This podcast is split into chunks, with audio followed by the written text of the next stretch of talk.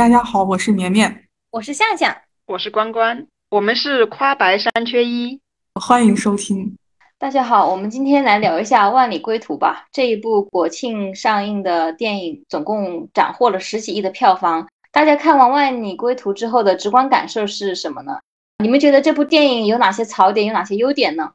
我觉得这算是一部拍的比较好的个人英雄主义的电影吧。它的商业片属性可能更大于它的爱国主义宣传啊，或者说主旋律这种属性。看完这个电影的话，整体上来说，我对钟大伟这个主角的形象的话，我觉得他还是刻画的比较丰满的。从电影的开头，把他的那些呃矛盾啊，然后中间的一些关于对整个任务的一些思想斗争和转变啊，最后的他的那些个人的那种舍小我为大我那种精神，反正都刻画出来了。就是我觉得钟大伟算是一个塑造的比较好的一个人物主角形象，就让我们观众能够感受到，就是外交人员在战火纷飞的异乡外遇的话，真的是非常不容易的。但是呢，我只评价钟大伟，我觉得这个人物刻画的不错，但是我就觉得整个片子对我来说槽点还是蛮多的。我就觉得有三个地方，我是觉得是非常让我看完之后，我是觉得我非常不太喜欢的点吧。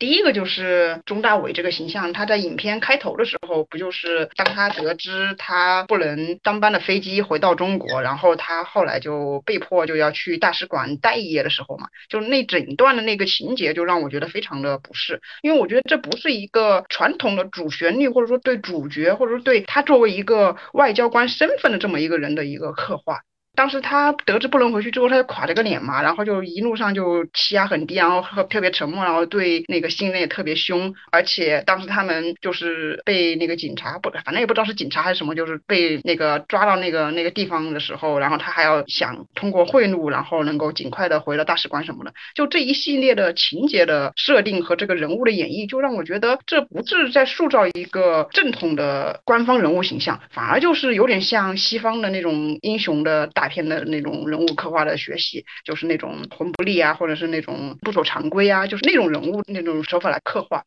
我就觉得这种刻画就非常西方视角，而不是我们朴素的这种中国视角或者朴素的主旋律视角。这一个点是我觉得有点让我觉得不合适的。然后第二个点就是关于那个里面这个影片里面的女性角色的刻画都很工具人。首先就是那个女主角，应该说是女主角吧，她刻画就非常的单薄。感觉就是只是突出了她的母亲形象和妻子的形象，而她作为一个在异国他乡、一个统领整个工程项目的一个建筑公司老总的形象，其实这个刻画是非常不足的。他的事业的线或者他事业身份这种刻画是非常不明显的，让我感觉就是有他没他，其实或者说换一个男性来演也无所谓啊，只是把母亲换成父亲嘛，可能就没有那么感人而已嘛。反正我就觉得这个白话的这个人物刻画就很工具人，很单薄。而且后来我看完这个片子之后的话，也去查了一下他的真实事件嘛。其实白桦这个人物其实有真实原型的嘛。然后他就是真的是完全靠自己的决断，没有官方的帮助的情况下，就带领他们工程项目的人就是穿过沙漠嘛。虽然穿过沙漠好像也没有就是没有真正的穿过，但是还是就走了一百二十公里，然后真正的把他的工人救出来了嘛。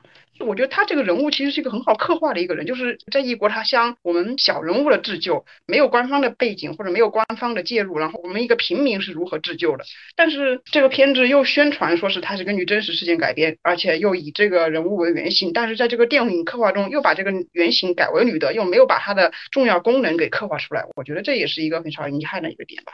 第三个点就是网上也是吐槽很多的嘛，就是那个王俊凯是那个饰演的那个陈朗嘛。但我觉得陈朗这个人物不谈他的演技，或者说那个他的人气或者什么什么样，他的存在的意义，我觉得这个其实是编剧的锅。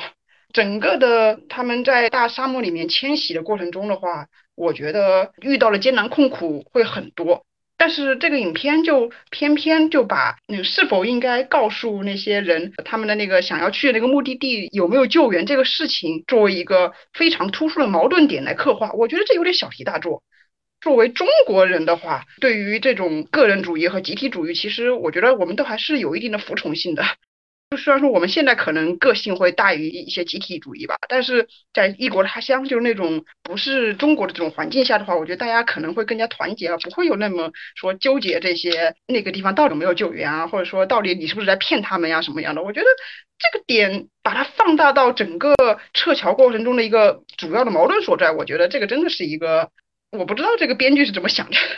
然后所以就导致这个陈朗就会他的塑造会遭受一些很多人的骂名吧。我觉得这个这个主要还是编剧的锅。然后整体上来说的话，就像我之前说的嘛，我觉得这是一个比较合格的个人英雄主义的电影。作为我想象中的传统的主旋律的叙事的话，我觉得它在群像上面的刻画上面是非常不足的。里面很多人物都是工具人，就包括李雪健演的那个大使啊，还有他们的那个领导啊，还有钟大伟的妻子啊，他们都是工具人的角色。他们出现你就知道他们有什么作用，我就觉得这个嗯没有很好的刻画，所以整体上来说。我就觉得他其实是在一个经受住了那种呃美国好莱坞大片的那种个人英雄主义的熏陶下拍出来一个电影，而不是我们想象中的那种比较符合我们主旋律视角的一个国产片吧。我是这么认为的。张译这个角色作为一个中国人，尤其是作为一个中国外交官的话，他之前对于张宁这个角色的一些意见啊什么的，即使他内心里是这样想的，他也不会这么说，因为我们中国人嘛，个个都是人精。尤其是外交部的人，怎么可能就是对你有什么意见就直接这么说了？我这感觉是外国人才会直接这么说，中国人对你有什么意见也不会当面对你说的，也都是憋着的，是吧？所以我觉得，呃，这个角色确实设置的就前面那些设定啊，有点像那种西方人的设定，我觉得不是一个中国人的设定，尤其是一个中国外交部的人的设定。你想想，能进外交部的都是什么人啊？个个都是人精，说话都是滴水不漏的。不可能就是那样跟张宁去说话什么的，包括后来陈狼也是的。虽然说他是一个外交部的新人吧，但是也是能进外交部的人，那也是在中国层层选拔出来的人，那也不是简单的人。不可能说中途为了一个要不要说谎这种事情起内讧，这种情节也像是一个西方的一个情节一样。我觉得在中国人的这种场景是很难有这种场景的，更多的可能就是服从吧。中国人的服从性是比较强的，我觉得程朗他中途要揭露这个撒不撒谎这个事情，确实编得很离谱啊。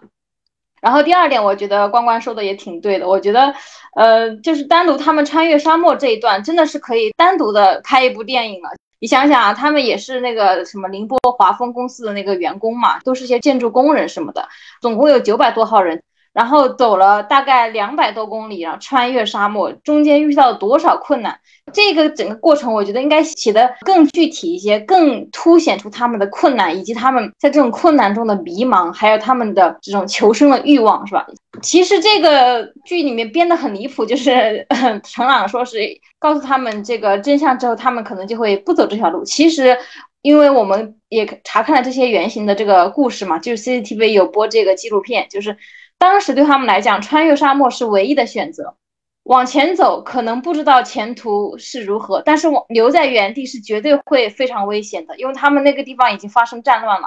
不离开的话，直接就会陷入他们的冲突之中。而当时他们有两条路可以走，一条路就是去首都迪利波里，迪利波里就有机场；另外一个选择就是去那个班加西，班加西有港口，他们可以乘这个货轮啊或者游轮离开。当时只有这两个选择，但是呢，去首都迪尼波里有一千多公里的路程啊，而且他们的车子都被抢了，他们只能徒步走。你想想，徒步走一千多公里和徒步走两百多公里，这个选哪个？肯定是只能选这个徒步走两百多公里了。所以他们只能选择进入沙漠，然后到达班加西港口。而且进入沙漠还有一个好处，就是说在沙漠里人比较少嘛，他们基本上不太容易遭受到很多的袭击。所以说沙漠也是一种避难所。就它的原型来讲，不可能存在说能够不穿越沙漠的这种情景，所以说他们那个程朗那个角色要去告诉他们选择，然后就有人逃跑了，跑哪去？没有地方可跑了。所以我觉得这个情节就设置的很离谱吧。第四个，我觉得就是确确实实在这个剧里面，除了这个宗大伟和这个程朗这两个人物，其他的人物确实给他们的笔墨太少了。实际上，利比亚撤侨其实是一场非常大规模的撤侨活动，前前后后吧撤了三万多人，而且还有两千多个外籍人士。这么大场撤侨活动，不仅仅是中国驻利比亚的大使馆，还有什么驻埃及的呀、驻突尼斯的呀、驻希腊大使馆。共同合作才完成的一个工作。其实真的是他们大使馆做了很多很多的工作，但是呢，在这个电影里面，这个大使馆的工作表现的很少，主要是把笔墨集中在了这个宗大伟和陈朗身上了。其实我觉得是不够的，我觉得完全可以把他们怎么样团结协作，然后撤离这三万多人，还有两千多个外籍人士这个过程可以描写的更清楚一些。这部剧还有哪一些这个槽点？就是这个电影玩了两次那个俄罗斯轮盘赌。说实话，我觉得第一次玩感觉有点不是很好，然后第二次居然又来了一次，然后我就有点厌烦了。其实这个俄罗斯轮盘赌是一个非常常见的一个游戏吧，我对这个情节其实已经感到很厌烦了，因为有太多的那种网文、电影、电视剧里都有这种场景。然后这个电影不仅玩一次，还玩两次，真是有完没完了。然后我看这个情节的时候，我真的，我当时在电影院里，我就很想按一快进键，赶紧把它跳过，因为我已经知道了这个完全没有什么悬念，这个主角是不可能死的。如果主角死了，这个电影不可能在这个国庆档上映。那么是不是这种情节完全就是在欣赏这个张译的演技，而完全没有什么紧张感可言？所以我觉得这个两次这个俄罗斯轮盘赌对我来讲，真是一个就是一个败笔吧。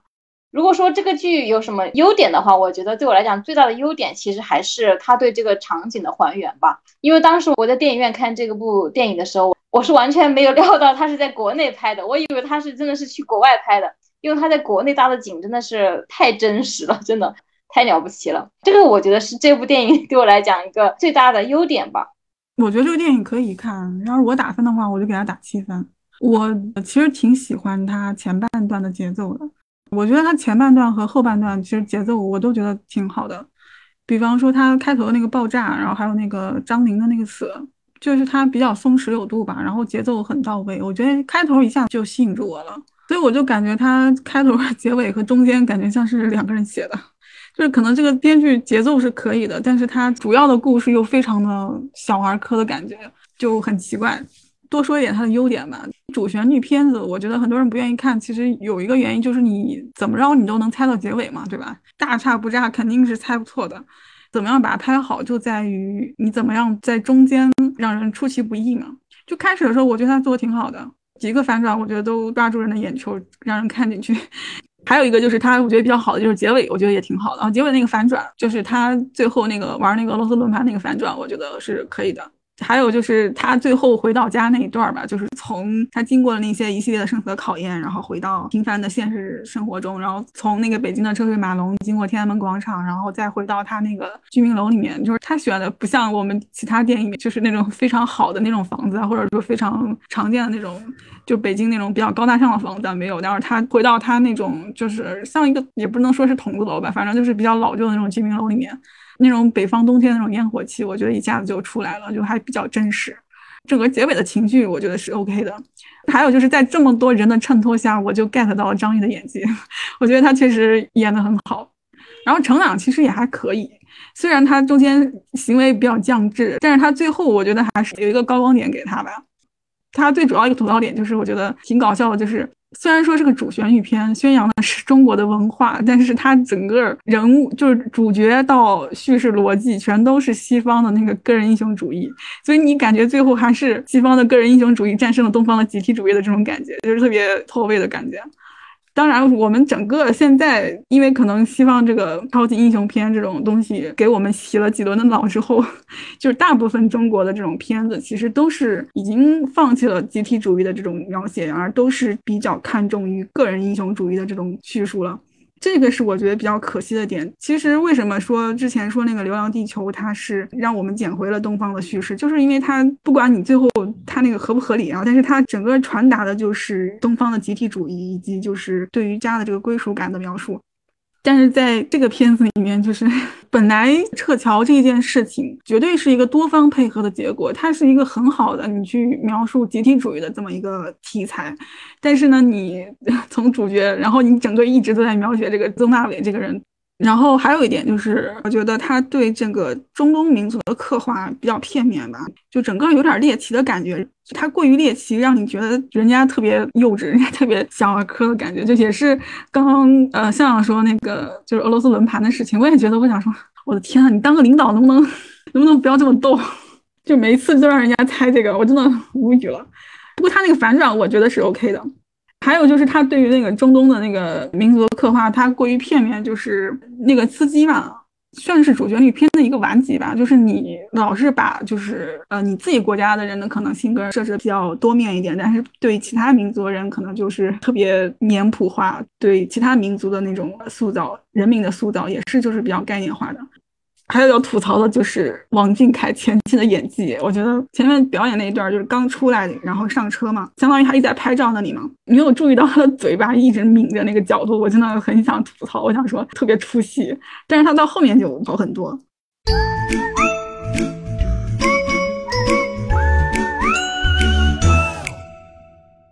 实际上，我们已经有了三部关于撤侨的电影。首先是《战狼二》，后来又有《红海行动》，现在又有《万里归途》。那么大家最喜欢哪一部电影呢？为什么呢？我能说我都没有 特别喜欢的吗？因为在我的观感里面，我觉得这三部电影都是一个比较合格的商业片。确实有些情节，那些枪战情节，或者那些打斗情节，或者那种自我救援的情节，都会让人肾上素飙升。但是也就仅仅这样罢了。可能稍微好一点的就《战狼二》吧，它影片的开头会稍微隐晦的揭露一些国内的一些僵化的问题，然后在整个片子看完之后，会让观众升起一种哦，我们祖国在海外如此强大的这么一个情感。但是这只是针对《红海行动》和《万里归途》，它做的稍微好了一点点。但是从整体上来看，这三部片子，我是把它呃按照商业片的标准来评价的，而不是按照主旋律的标准来评价的。如果按照商业片的标准来评价的话，我觉得可能三个都是在一个水平线上面的一个看过就完了的一个爆米花电影吧。所以也没有特别喜欢，也就是相当于是没有给我留下很深刻的印象。因为我没看《战狼二》啊，我就说比较《万里归途》和《红海行动》吧。我觉得我挺喜欢《红海行动》的，我好像看了两遍。就是我觉得它全程无料点，主主旋律我倒没有感觉，就是主要还是我觉得它整个就是很好看。对，但是你要我现在想的话，我好像也没有说特别感动到我的精神上的这种点。但是我是觉得它整个叙事啊，然后还有那个打斗的那个场景啊。我觉得我对海清演的那个女记者的印象其实还是蛮深刻的。我觉得她这一点还是刻画的可以。我是比较喜欢看那种打斗戏的，然后整个我觉得叙事节奏感也都挺好的。嗯，里面也比较好评的，就里面的那几个女战士，嗯，也很帅。反正有感动到我吧，就是他们打斗的戏让我很感动。但是可能如果你要说他突出主旋律，其实呃确实好像没有太大的印象。但是就是我是觉得他整个场面，然后也好，他的节奏也好，他的打斗的场景也好，我觉得都很喜欢。这三部电影我最喜欢的其实还是《万里归途》吧，其次是《红海行动》，最后才是《战狼二》。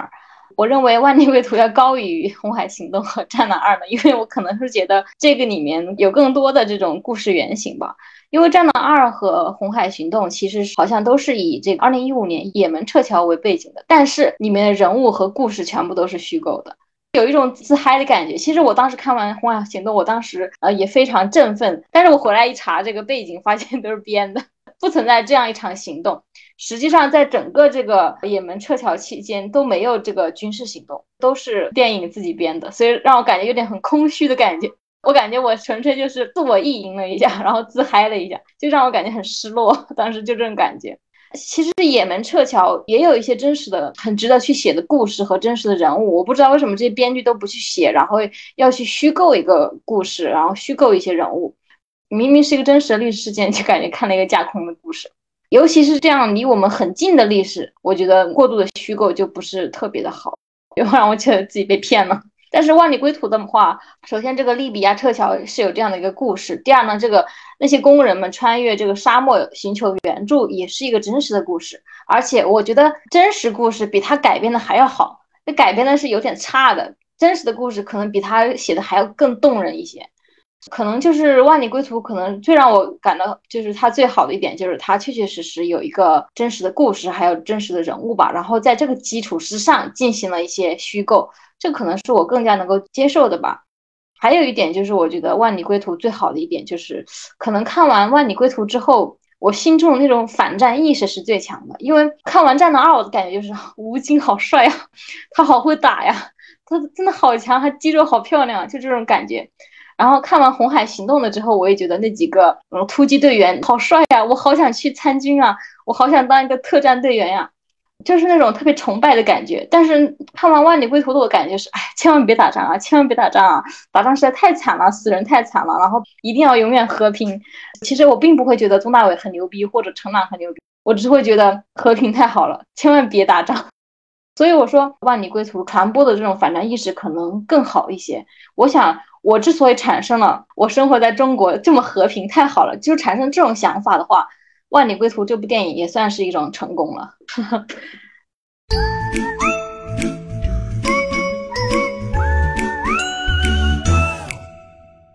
大家喜欢看国产的主旋律电影吗？如果喜欢的话，你们喜欢看哪一些呢？因为我看电影并不会因为它是主旋律或者不是主旋律就会说想去放弃它，我不会因为这个类型而放弃它。我觉得一个电影不应该就是受限于所在的那个类型，只看它拍的好不好看就行了。所以如果你是主旋律片里面的精品的话，我肯定也会看，而且我也会推荐嘛。但如果你是主旋律片里面那种垃圾，那我也不会看，就是这种的。大部分人感感觉就是对主旋律电影感觉就是有一种偏见，就会觉得主旋律电影大部分都是说教的，然后都是无聊的，都是呃体现国家意志的，然后不值得一看。我觉得这也是一种对这种类型的一种偏见吧。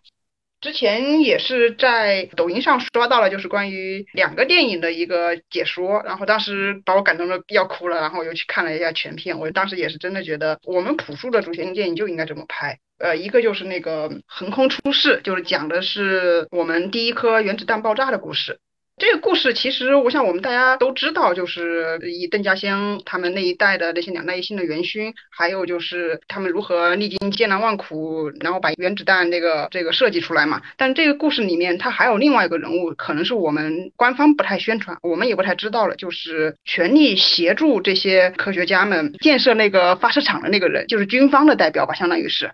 我觉得那个电影里面就把这两个人的这个刻画，以及他们这两个人所代表的这个群体的刻画，就做得非常感人。而且里面的女性的角色的话，我就觉得一点都不工具人。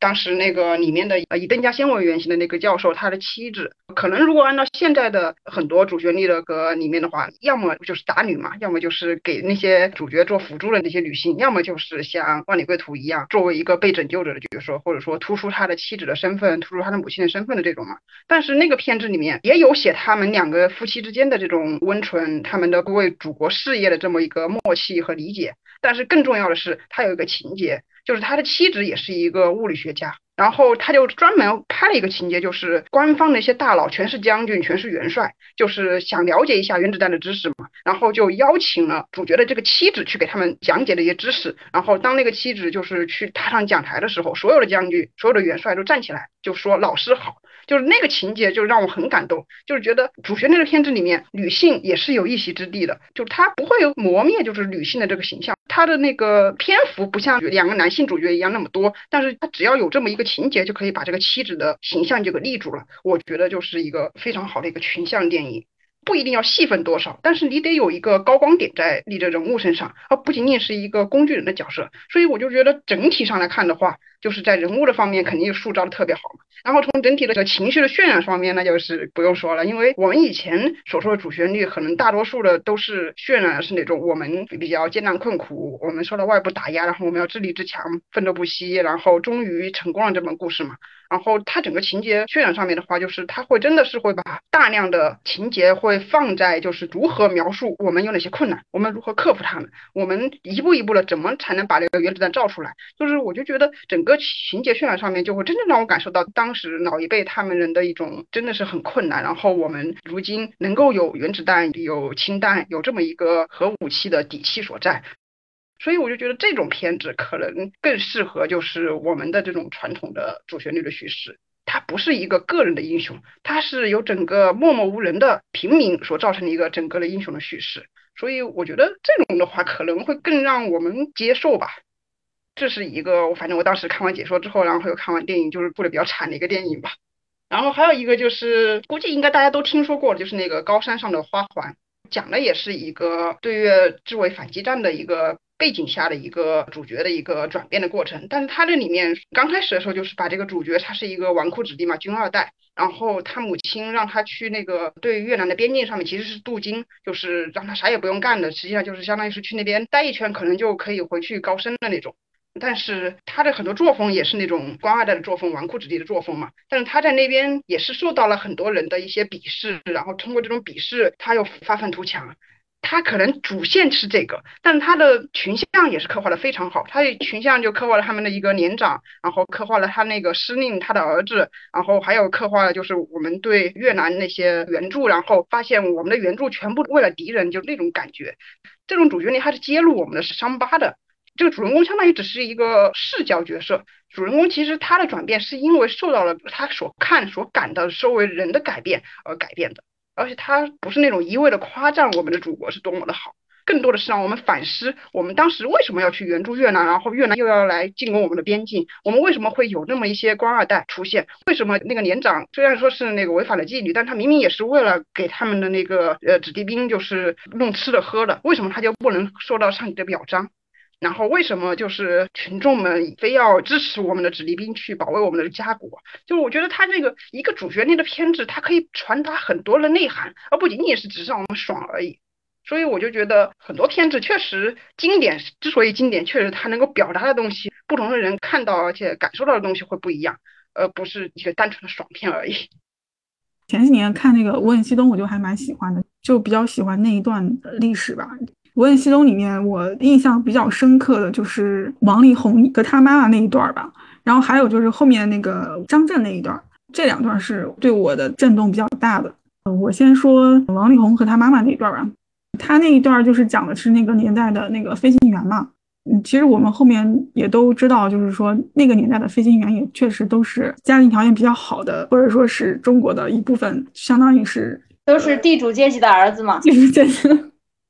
也也不一定是地主阶级啊，反正就是确实是呃比较上层阶级的那个子弟吧。但是他们确实是在那一段历史当中也是付出了很大的心血。就我特别记得他王力宏演的那个角色叫沈光耀嘛，然后他的妈妈说，他说我希望你结婚生子，然后注意不是给我增添子孙，而是你自己能够享受为人父母的乐趣。然后还有那一句就是说，嗯，我怕你还没有想好怎么过这一生，你的命就没了。当沈光耀在那个西安联大，那么就是他们那个屋里面在上课的时候，然后外面在下雨，然后那个雨都浇到了他们里面，但是他们仍然在很认真的听课，就是那一段，我不知道为什么，就是特别打动我。然后还有就是他们在战争的时候，就是跑防空洞那一段，还有他们关于那个呃飞行员的那个选拔，关于那个飞行员的生命永远高于飞机的那个训练教导，然后他们用那个加机训练去给那个饥饿的贫苦儿童送去那个 飞行员的食品的时候。就是，你就感觉他们那个年代的青年，他们做的事情是那样的一些事情，就是有一种你会觉得啊，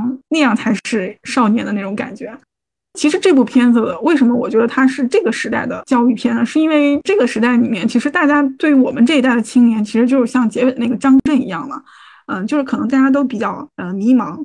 我想说那个张震的那个独白吧，他说：“愿你在被打击时记起你的珍贵，抵抗恶意；愿你在迷茫时。”坚信你的珍贵，爱你所爱，行你所行，听从你心，无问西东。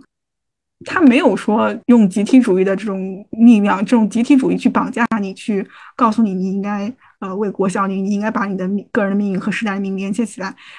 但是在这个电影里面，我觉得他个人不仅被专门突出了出来，而且是被放到了一个珍贵的地位。就这是我觉得这个影片的价值观。也是这个贯穿在这个影片的内在的灵魂，就是，嗯，他教育我们当下的人，你应该去听从你自己的内心，如听从你自己真正的所思所想、所爱所行，去实践自己的理想。这也是我们这个时代所给予我们的一个比较珍贵的一点，就是你可以去追求你自己的东西。前辈的集体主义，前辈的他们的牺牲，让我们有了这个机会，让我们自由发展，让我们自己去创造更多的东西。我们应该珍惜给我们创造这种和平的条件，我们也应该珍惜珍贵的自己，就是听从我们自己的内心，然后去成为我们想成为的人。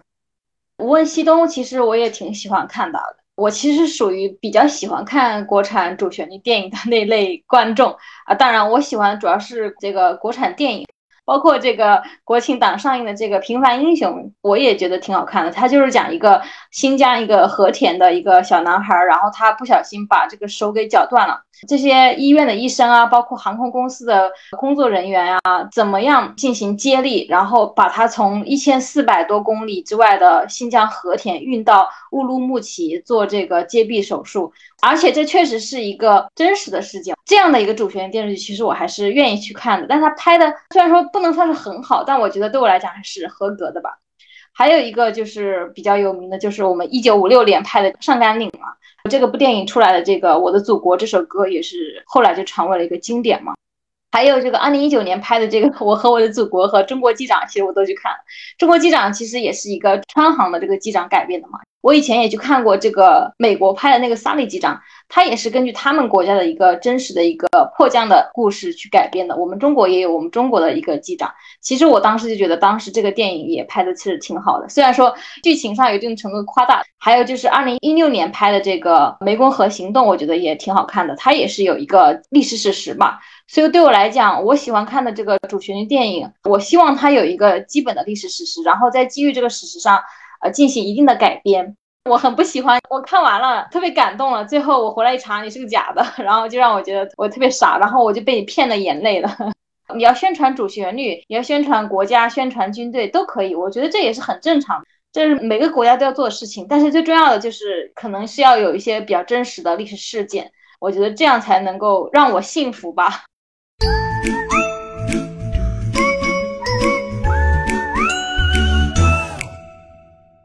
你们大家都还看过哪些国外的主旋律电影吗？你们觉得国产主旋律电影和国外主旋律电影的差距在哪里呢？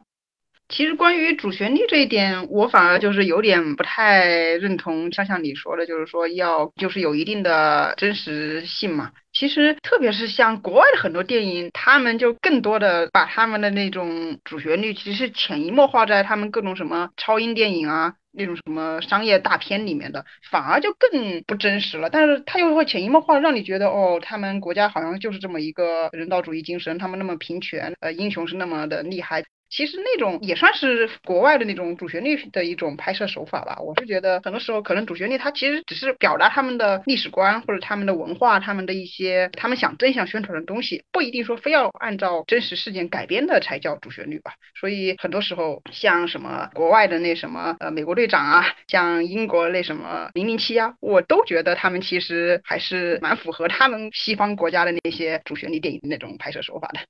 我之前就是在俄乌战争刚刚开始的时候，就是也是看一些解说，然后就接收到了一个关于俄罗斯的一个主旋律电影嘛。当时我看完之后，我也觉得很感动。我觉得这个电影的话，我们中国拍也完全合适。就是那个《我们来自未来》，我们国内引进的时候叫了一个非常诡异的名字，叫《古墓迷途》，我真是要吐死了。本来是一个好好的一个主旋律的电影，结果变成了一种感觉像是那种探险片一样。其实这个也算是一个穿越的故事吧。就是是个现代的俄罗斯人了，也不是说一点历史观都没有吧，但他们就是盗墓为生嘛，就是去挖一些红军的墓啊，就是换取生存基本资料什么的。然后所以他们就对历史或者说对二战那一段时间就非常的不屑，就认为说没有什么正义可言或者没有什么信仰可言。反正就只是打仗而已嘛，而且他们也很喜欢，就是在手机上面玩那种呃枪战游戏嘛，就会觉得战争是个很儿戏的东西，可能就对战争没有真实的感觉嘛。后来他们就穿越回去了那个二战时期，然后就经历了种种的一些事件吧，慢慢的就相信了真实的历史是什么样，纳粹是什么样，然后他们应该拥有什么样的历史观。整个的他们的拍摄逻辑真的就非常的顺畅，看上去之后就会让你觉得，哦，我不应该受到西方的那些关于二战的那些叙述，我应该从我们本国的角度出发，然后想想哪些是正义的，哪些是错误的。我们不能忘记历史。我们忘记历史就是等于背叛。有一个情节我也是特别感动，说他们当时穿越过去的有一个人物，是他们的队长，然后就一直的照顾他们。虽然说不相信他们是未来的人，但他们就遭遇了一次遭遇战之后，就是马上要被俘了嘛。然后那个队长他年纪比较大，然后他就让这四个年轻人就先走，他来殿后。然后在殿后那个情节的时候，他就问那个年轻人说：“你真的相信二战是在一九四五年五月九号结束的吗？”那个年轻人就告诉他们，是的，就在那个结束，因为那天就是五月八号。然后他们的队长那个老年人就很欣慰的说：“那你们走吧。”然后他就留下来，然后就坦然的就去给他们殿后，然后就牺牲了。其实这个情节如果移植到中国来说，其实这个故事太多了。就是这种情节如果拍出来的话，其实也是很感人的，也会教育大家，战争确实是很残忍的，但是战争一定是有正义和邪恶之分的。然后我们一定要有自己的立场和站好自己的队，就是有这种感觉。所以他会宣扬一种很主旋律的一种历史观出来。这也就是我觉得我们作为亚洲国家就一定要坚守这一点，不能完全被西方叙事所主导。之前不是说有一个报道，就是说很多人认为二战的那个最大的投入国或者说最大的那个工程是美国嘛？那实际上美国在整个二战期间，其实他不管是他们的兵力投入，还是他们真正的上战场的那些作用，不能跟苏联相比。但是在经过各种超英的那种狂轰滥炸之下之后，西方很多国家，甚至我们中国很多国家，都会认为美国才是二战结束的最大功臣。这就是完全是对历史的一种颠覆嘛，或者说就是对这种整个人历史事件的一种关于正确和错误的一种覆盖嘛。所以我就觉得很多事情确实是需要我们主旋律去做的。我们不仅仅是要讲一个好故事，同时也要讲一个正确的历史观出来。这也是我们主旋律目前我觉得就是最大的一个缺憾，就是他们更偏向于的拿主旋律或者说拿这个国际事件的背景来做一个噱头，然后吸引大家去看。但是看完之后，你只会记得它里面的一些刺激的场景，或者说一些很美好的画面，但是你并没有改变你的认知。说的难听点就是你没有被洗脑吧。所以我就觉得这是我们国家在主旋律电影上面非常大的一个失败之处。呃，实际上我刚才说一个主旋律电影要有一个真实的历史背景，这个其实也主要是对那些真的有历史背景的电影而言的。那像漫威那些电影本来就是假的，那当然不需要一个什么历史背景。即使是美国，他们拍的很多主旋律背景也确确实实就是有历史背景的，比如说像《血战钢锯岭》啊、《辛德勒名单》啊、《拯救大兵瑞恩》啊，这些电影本身也就是以真实的一个战争的一个故事改编的，而不是自己杜撰了一个故事。包括还有我们就比较有名的那个美剧叫《兄弟连》等等，也是以这个美军的这个故事改编的。这种本身就是有背景的，我觉得就应该要遵循背景，除非是那些本来就没有的。那你是是一些什么美国队长之类的、蜘蛛侠之类的，当然不需要去尊重什么历史背景。当然，你宣传的可能就是美国的一些主流价值观等等。其实也是反映了我们国家在这个主流文化上面、主流历史记忆上面没有这种发言权。呃，因为国外的主旋律电影往往就是借助了这种好莱坞的平台，然后向全世界分发，然后给全世界洗脑嘛。但是我们的主旋律电影呢，还是只能够洗脑我们自己，然后很难输出到国外。一方面也确确实实就是有美国或者说西方这个文化霸权的影响。另外一个方面，也就是确实他们好莱坞的这个电影产业更加完善、更加完备，就像我刚才所说的那几个美国的这个大片一样，他们就是说实话，真的就是拍的更好。像《血战钢锯岭》《辛德勒名单》《拯救大兵瑞恩》《兄弟连》嗯，《黑鹰坠落》还有什么《珍珠港》等等，他们确实拍的好。你把这种电影拿出去给别人看的话，即使那些普通的人，他们可能确实更愿意看这些美国大片，而不是我们中国拍的这些主旋律电影。所以我们的制作上面也确实差一点，就无论是编剧啊、导演、演员、剪辑，还有背景音乐等等方面，就是全面落后的。所以我们制作出来的主旋律电影呢，也很难去洗脑别人，就只能够给我们自己人看看了。其实我觉得韩国在这一块做的很好啊。我反正我每次看韩国的那个电影，我都觉得很惊讶。就是我觉得人家都可以拍的这么好，为什么我们拍的还是一些 就是裤裆里面藏雷炸鬼子的这种东西出来？就看韩国的那个《太极旗飘扬》，还有那个，其实它有一个很商业的片《暗杀》，不知道你看过没有？我都觉得就是拍的很好。中国的片子主要还是说教意味比较严重吧，就比较硬。国外他之所以能够给别人洗脑，确实也是他的这个思想是他的反战的思想也好，还是说他的励志的这种主题也好，就是人家的立意都很高，就你人家立意你一看出来就很高级。呃，我觉得举个例子，就是之前看那个呃韩国有一个电影叫《鬼乡》嘛，他是拍那个慰安妇的，我觉得对比的就是中国那个张艺谋拍的那个《金陵十三钗》，就当时看那个《金陵十三钗》，我就很无语。我都不知道他为什么要这样去写，就是让这十三个妓女去换那十三个女学生。我说这种价值观，你还想走出国门？我说你觉得你连中国你都走不出去吧？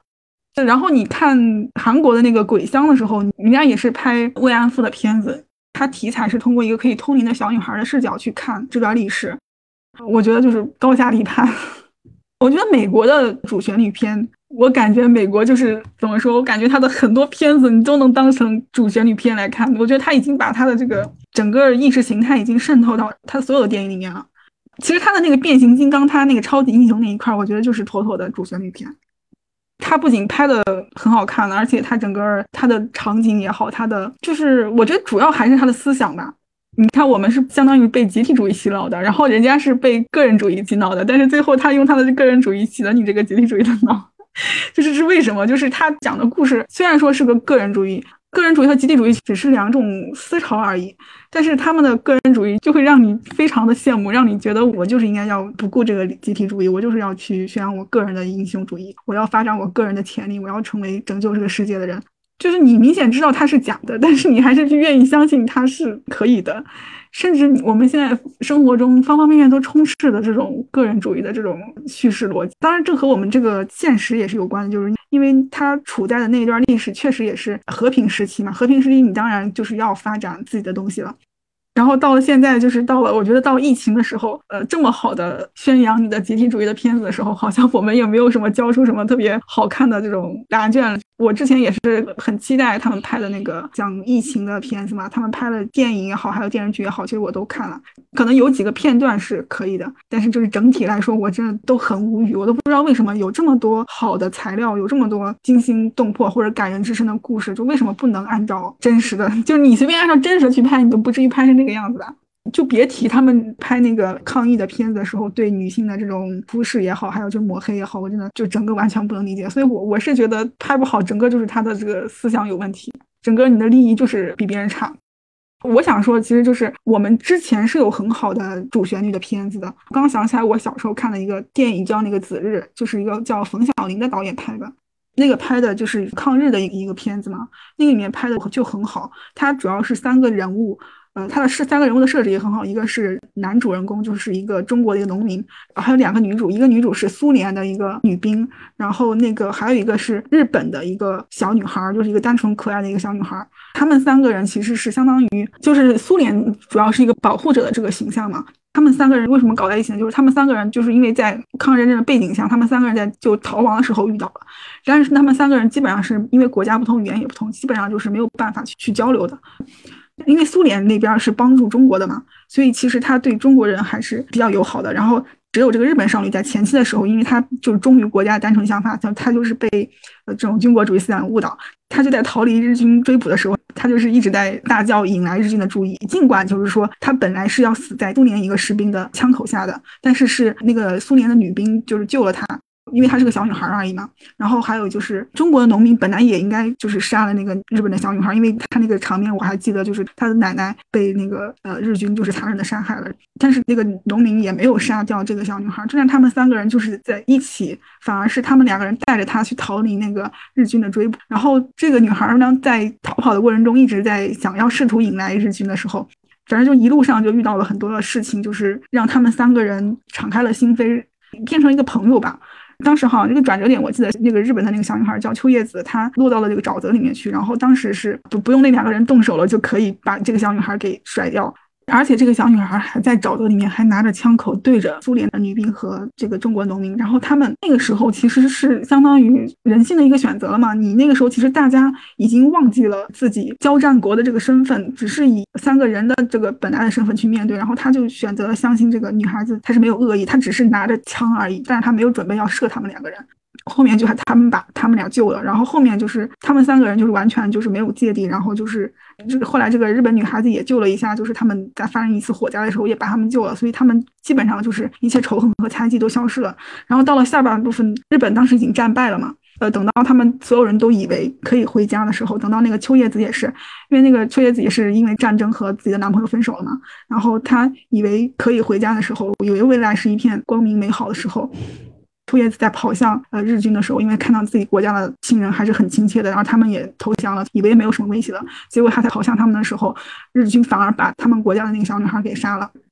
就是当时，就是我记得我小时候看到这个场景的时候，就非常深刻的感受到了就是战争的这种残酷性。而且他们三个人的这种设置，我当时就觉得很好，非常的代表自己国家的形象吧。我觉得《子日》这个电影是我记得就是印象到现在还很深刻的一个电影。本来他们在战争的状态下，他们应该是具有国家属性的这么三个人，但是在当时的那个状态当中，他们变成了三个真正的人的时候，他们脱离了国家属性，只是三个人的时候的那种状态，就是那种状态之间的切换，你就能深刻的感受到这个战争的残酷性。不管是对于战败国家的人民来说，还是战胜国家的人民来说，不管是对于侵略国的人来说，还是被侵略国家的人民来说，都是一种残酷。觉得他这个思想就是和现在我们的一些抗日战争的片子这个利益就是很不同的。我是觉得我们之前是拍过这样的片子，但是不知道为什么最后 会变成现在这个样子，我也不知道。其实这个就可以从冯小林他自己的选择就可以看出来嘛。因为我小时候也看过他的抗日三部曲嘛，还有什么战争之五线那些嘛。但是我小时候真的觉得好无聊，因为真的看不懂他表达的深意。但他后来他转型就拍了那个举起手来嘛。就是完全是戏谑的手法，然后反映那个故事嘛。当时票房很高，口碑也很高，我我小时候看的很开心。但是对比起来，就会发现他在拍战争的那个手法以及他的那个反映的历史观上面，我就觉得这已经完全是相反的两种方向了。我觉得他其实就相当于也是被观众和被市场教做人了嘛。确实深刻的东西和反映很高深的东西，确实我们这种下里巴人很少有人能够理解。反而是那些比较俗气的，然后比较反映那种我们当时苦中作乐，或者是那种就是那种完全脱离那种苦难的背景而反映自己强大的那种作品，反而让大家都看得很开心。我觉得这确实也是我们作为观众需要把欣赏水平提高的一点吧。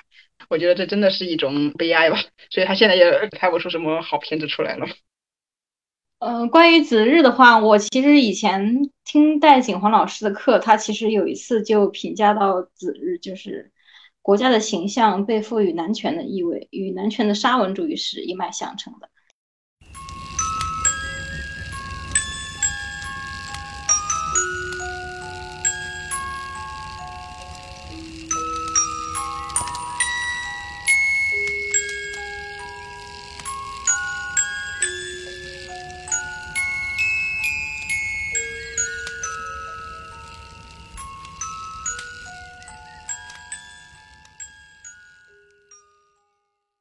如果请你给国产的主旋律电影提一些建议，那你们有哪些想法呢？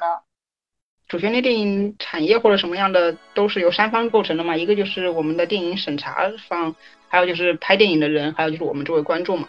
我们作为观众，我就觉得还是说要提高自己的欣赏水平嘛，就不要太崇洋媚外，然后不要把好莱坞的那些主流的观点和他们的那些拍摄手法就当成最核心的东西，而忽视我们自己的那些价值观和历史观嘛。然后剩下的那肯定就是也是希望我们的电影审查真的要 松松口吧，不要设置太多的条条框框，这样的话也还是会促进电影行业的一些百花齐放嘛。最后就是也是希望一些拍主旋律电影的人还是要有敬畏之心，不要随便拍，不要把它当成一份工作。还有一个就是不要夹带私货，这就是我对他们电影人最好的一个建议吧。其他的也就没啥了，反正都是虚头八脑的东西，说了也跟没说一样。因为从未来的角度来说，电影只会越收越紧，然后我们观众能看的东西也越来越少，然后他们电影人拍的东西也会越来越敷衍。我觉得这是个近期不可能改变的一个事情。我觉得我也没有什么建议吧，就是那么好的东西都在那儿呢，你不去学，然后那么好的素材也都在那里，你不选，你非要自己在那里搞来搞去的，非要自己创造一些非常幼稚的东西出来，那也没有办法。就是就这样吧，我觉得他们知道拍电影的人，我不相信他们不知道拍的是不好的东西，或者说他自己这个电影拍的怎么样，我相信他肯定是知道的。至于他为什么还去这么拍，那我就不知道他为什么还要这么拍了。其实我觉得我们观众其实是比较难以坚定自己的立场的，因为我们观众只看有没有好的电影，哪怕有一个国外的一个比较好的主旋律电影进来了。它只要好看，其实还是会有很多的观众去看的。所以我们的主旋律电影要想要赢得观众，真的要把自己的电影拍的好看一点。感谢大家收听，别忘了点赞、评论、关注、订阅、收藏哦！下周再见。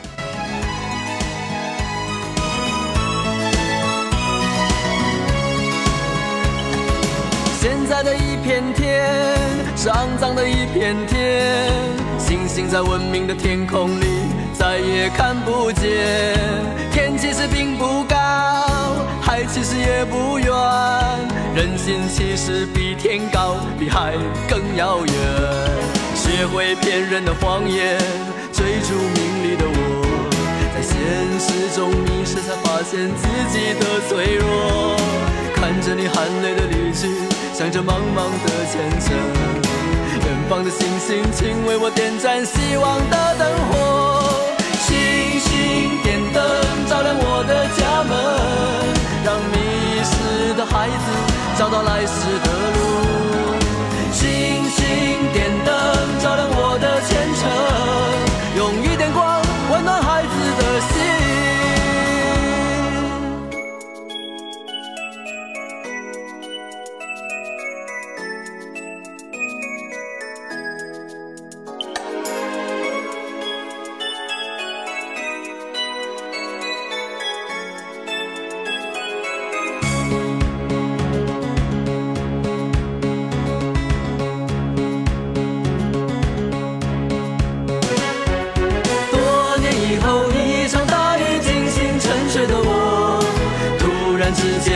间，都市的霓虹都不再闪烁，天边有颗模糊的星光偷偷探出了头，是你的眼神依旧在远方。